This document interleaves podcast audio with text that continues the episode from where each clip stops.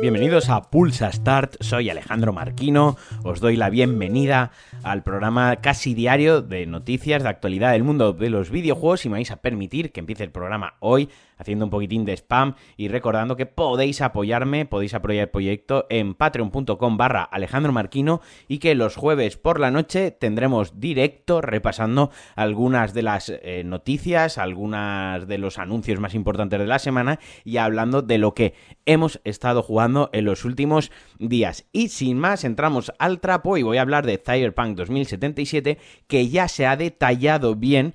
qué contenido es gratis y cuál es de pago con su próximo DLC, con su próxima actualización Phantom Liberty. Yo tengo que decir que soy de esas personas que no tenía claro qué cosas eh, se iban a actualizar gratuitamente y qué cosas pues venían junto al DLC, mejor dicho, expansión. Esto sí que yo lo trato como una expansión, como hicieron con The Witcher, porque te da mogollón de horas, mogollón de contenido, ¿no? Y, y bueno, en mi humilde opinión, esto cada uno ya lo pone en una balanza y, valora, para mí merece la pena pagarlo, yo la voy a pillar, el, el, juego cuando salió, obviamente todos somos conscientes de lo que pasó, yo lo, yo lo jugué hace un año, el verano pasado, y, me encantó, me dejé ahí la partida preparada para cuando llegase la expansión, pues poder jugar un poquito más, pero no me esperaba tantos cambios en el core del juego, así que quizás incluso empiece una nueva porque la, historia principal, si vas a pincho, si vas a por ella, pues tampoco es excesivamente larga y la verdad es que la historieta, lo que es en sí la, la narrativa y la historia, pues bueno, sin ser una bola dura de cabeza, pues una buena historia de ciencia ficción cyberpunk, nunca mejor dicho. Pero bueno, vamos a empezar con lo gratuito, lo que se va a actualizar, el juego base, ¿de acuerdo? Árbol de habilidades y de ventajas rediseñados, que esto era algo que le hacía muchísima falta porque el árbol de habilidades era bastante desastre. Al final, como que el juego te invitaba a ir a por unas habilidades muy concretas. Y esto en un juego, en un action RPG, en un juego que lleva RPG en uno de, de, sus, de características. La característica de RPG, esto es súper importante, el árbol de habilidades, la build que te haces, esto es prácticamente uno de los cores de, del juego. Luego el Cyberware, que es una, bueno, pues otra cosa, otro de los añadidos, otra parte de la jugabilidad que también te da habilidades, pues también está renovado, hay un nuevo sistema de capacidades. Una cosa que no tenía desde el principio, muy absurda, porque juegos de, PlayStation 3 ya lo tenía, y que, bueno, básicamente lo que hace CD Projekt Red muchas veces es coger a modders cuando han creado un mod para un juego y, el mod está muy bien, pues o los contratan o, o, les pagan por el mod, lo integran en el juego, bueno, etc, etc. Combates de vehículos y persecuciones de coches, sí. Cyberpunk cuando salió, pese a ser un juego de mundo abierto, pese a ser un juego con un sistema policial y de delitos, pues no había combates desde vehículos. Mejoras en la IA del combate, esto también le hacía falta, los masillas, los enemigos minion, pues eran a veces muy torpes y, la dificultad del juego no los hacía más inteligentes, simplemente hacía que los valores de, ataque y de defensa, de, de, daño recibido y daño producido, pues cambiasen y eso es lo que complicaba el juego, pero eran un poco lelos a veces. Nuevo sistema policial,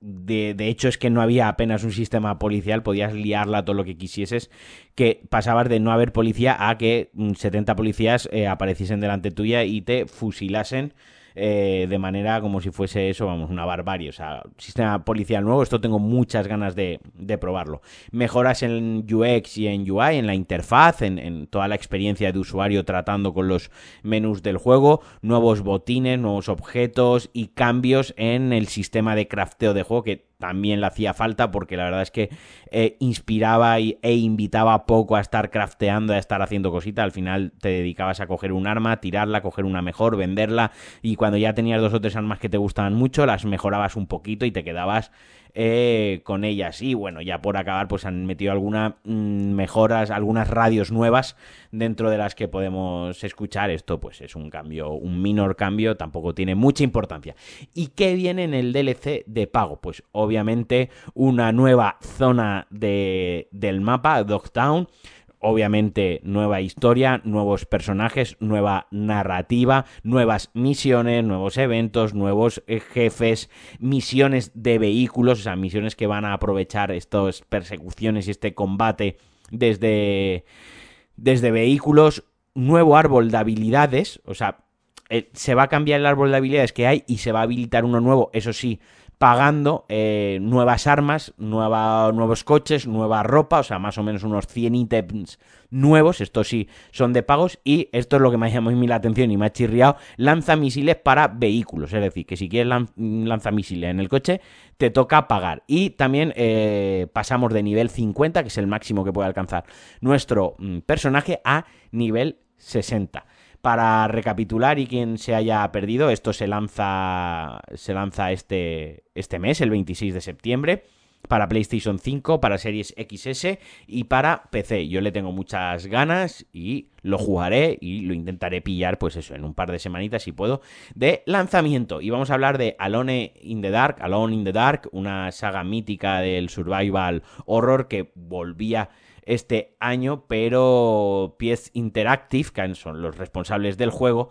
han anunciado que este reboot, este reinicio de la saga, eh, se va a retrasar a enero de 2024. ¿Por qué se va a retrasar? ¿Porque el juego está roto? No. ¿Porque mm, no quieren crunchar? No. Justamente es porque hay muchos lanzamientos juntos en octubre, muchísimos lanzamientos, ya lo sabemos, va a ser un mes de locos, va a ser un mes de comer palitos de cangrejo, así que han decidido retrasarlo hasta enero y aprovechar esos cuatro meses que se les quedan pues para pulir y mejorar la experiencia. A mí me parece algo muy acertado, me parece algo muy inteligente, me parece que este Alone in the Dark, más allá de la nostalgia y de los más viejos del local, ¿no? Los más viejos del lugar, pues quizás mucha gente lo iba a pasar por alto, pues porque no tiene ese tirón que tiene nombres como Resident o tienen nombres como Silent Hill, ¿no? Alone in the Dark, eh, aunque creó el género prácticamente, pues la verdad es que se ha quedado ahí relegado a, algo de culto y algo mucho más de nicho y quizás pues no iba a brillar tanto en octubre, un juego que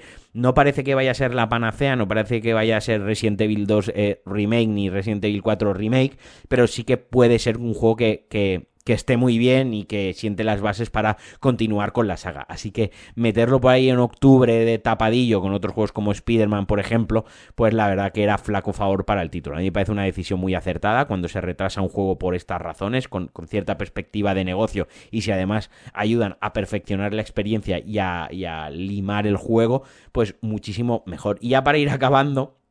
eh, Jedi, Star Wars Jedi Survivor, séptimo parche, para actualizar el rendimiento, la performance, el funcionamiento, la estabilidad del juego y añadir, ojo, no os lo perdáis, ahora añaden DLSS.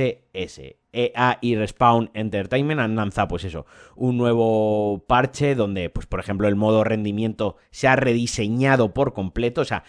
el modo rendimiento lo que han hecho es rehacerlo, han estado estos meses rehaciendo el modo rendimiento, que me parece algo que da para conversación muy larga y no tenemos tiempo aquí, pero, pero es para llevarse las manos a la cabeza, han rediseñado por completo el modo rendimiento para que la, la experiencia sea pues lo que ellos buscaban, ¿no? Que lo que debería ser un juego que funcione a 60 frames estables. También han añadido la compatibilidad con VRR para PlayStation 5, eh, eh, una serie de optimizaciones y de ajustes tanto en la GPU como en la CPU, con la desactivación del ray tracing, que bueno, pues lo que consiguen que en el modo rendimiento pues eso vaya a 60 frames y en el modo calidad pues también sean mucho más estables en FPS, porque a veces tenían unas pequeñas variaciones, fluctuaciones que hacían pues que eh, se ralentizase el juego y fuese un poco incómodo de, de, jugar. Y luego pues han arreglado pues algunos bugs, han ajustado el sistema de, de, guardado para que no se rompan partidas, etc, etc. O sea, me alegro de no haberlo jugado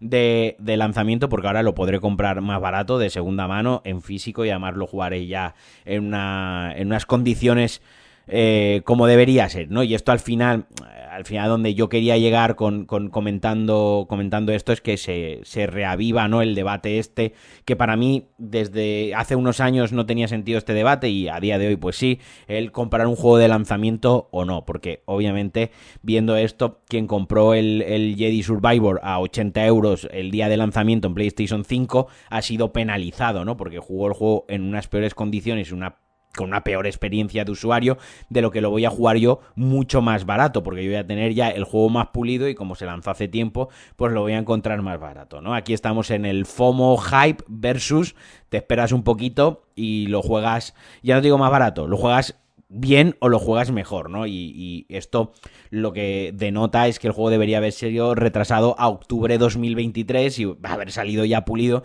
y haber salido ya perfectamente. Y como digo, pues reabre este debate de si me compro el juego día 1 o no. Yo lo sufrí con Cyberpunk, lo he contado hace un momento, yo lo compré día 1, estaba por la noche y lo dejé dos años ahí en stand-by hasta que me puse y, y, lo jugué. Bueno, me, me, arrepiento no, porque tenía muchas ganas de comprarlo, obviamente, y era muy esperado para mí, pero en retrospectiva dije, pues, joder, lo compré eh, en GOG a precio completo y luego a los dos años lo compré por 19 euros nuevo para PlayStation 4 con, con el parche para PlayStation 5 gratuito, jugándolo de puta madre con cross-save entre PC y PlayStation. Pues bueno, pues esto, eh, Jedi, Star Wars Jedi Survivor, pues vuelve otra vez a poner en el punto de mira que si los juegos tendrían que salir un poco más pulidos o no. Y esto lo digo mientras se me está instalando el parche día 1 de Starfield, que han sido como ciento y pico gigas, no lo sé ahora de, cabeza, estoy haciendo clics, lo estoy mirando han sido 129 gigas, ¿no? O alguna cosa así, una cosa bárbara que se me ha puesto a descargar esta mañana eh, el juego. Así que, bueno, Starfield, otro que tal, otro que veremos eh, todos los parches que irán llegando. Es un juego de Bethesda, así que ya sabemos lo que hay para bien y para mal. Y que, insisto, el jueves por la noche en mi canal de, Twitch. Eh, haré spam en Twitter, así que seguidme en Twitter, arroba a barra baja marquino, haceros Patreon, por favor, en patreon.com barra Alejandro Marquino para estar en el grupo de Telegram y también enteraros de cuando hago directos, de los programas especiales, participar en ellos si queréis, dadme idea y que discutamos sobre si el eh, Star Wars Jedi Fallen Pollas este, el Star Wars Jedi Survivor, si funcionaba bien en el ordenador del doctor eh, Digital Foundry o si el resto estábamos todos locos y a él le iba bien o viceversa, si él no se entera de nada y ahora lo tiene que volver a jugar. Venga, un besazo muy fuerte a todos, insisto, nos vemos el jueves por la noche, lo podéis escuchar el viernes por la mañana en diferido, os mando un abrazote muy fuerte, esto ha sido Pulsa Star, soy Alejandro Marquino y adiós.